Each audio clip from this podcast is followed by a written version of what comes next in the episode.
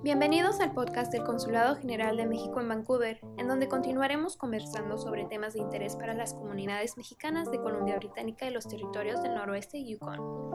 En el episodio de hoy platicaremos con Penny Williams, quien le donó un artefacto zapoteca al pueblo de México. Este artefacto pronto estará regresando a su país después de haber estado más de 100 años con la familia de la señora Williams. Penny, muchas gracias por estar aquí con nosotros. And now I will be switching over to English temporarily in order for um, for us to be able to continue with this dialogue. Penny, uh, I would love if you could share us a little bit about yourself. Well, I now live here in Vancouver. I've been here about four years. I was born in Montreal. I've lived both as child and adult in Montreal, as child and adult in Toronto. I spent time in Calgary. And because of some international development work I did and other travels, I've lived briefly in both Peru and Indonesia.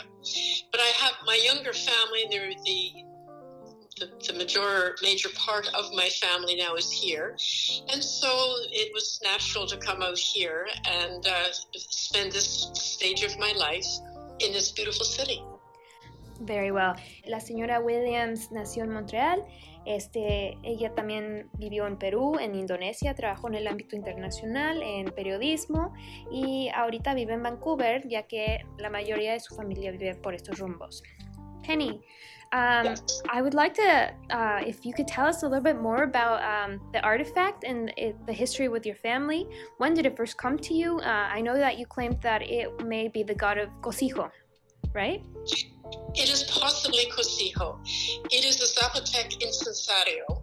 It was tested by thermoluminescent testing, so it has been authenticated, and it is roughly dates from more or less 1150 AD which I believe is the post classical period.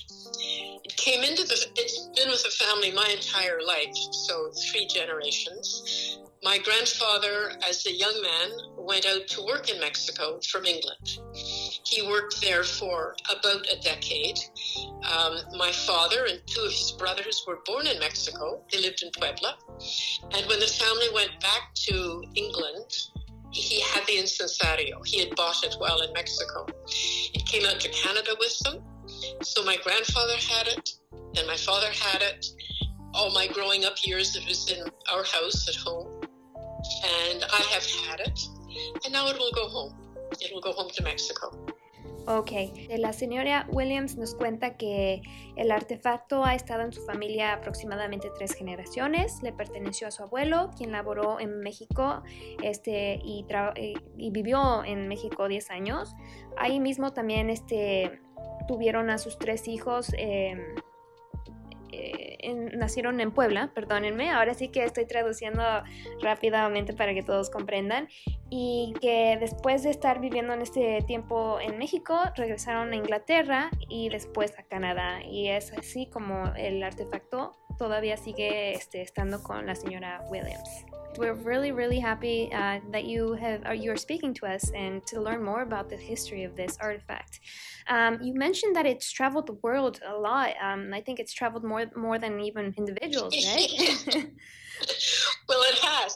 I think the first extraordinary thing is that it survived at all.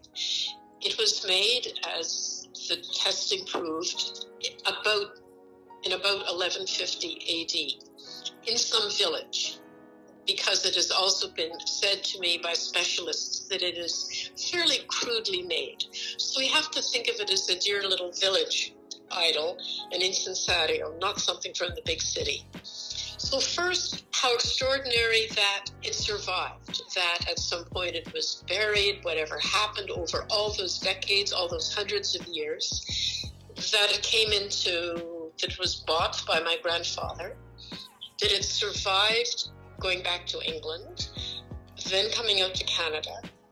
My grandfather and his wife, and by then four sons, traveled across Canada by train from the east to work out here in Vancouver and on Vancouver Island, then back east, and uh, they ended up in Ottawa. So it traveled a great deal, having first survived, and then it survived growing up with four active boys and traveling back and forth across Canada. and one more time back across Canada to here. And finally, very tenderly, with your help yesterday, we took it to the Peruvian consulate here in Vancouver. And finally, it will go home. Oh, that's, that's lovely to hear. So, um, just very briefly para nuestra audiencia, este, nos comenta la señora Williams que el artefacto probablemente fue hecho en un pueblito en México.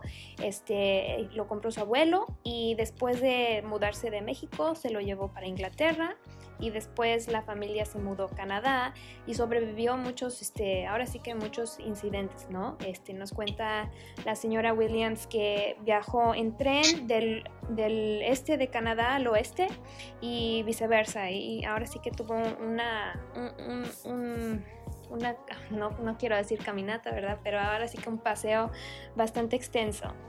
Very well, Penny. Thank you so much. Um, and I, would you like to add any other comments about the artifact? Any anything you would like to say?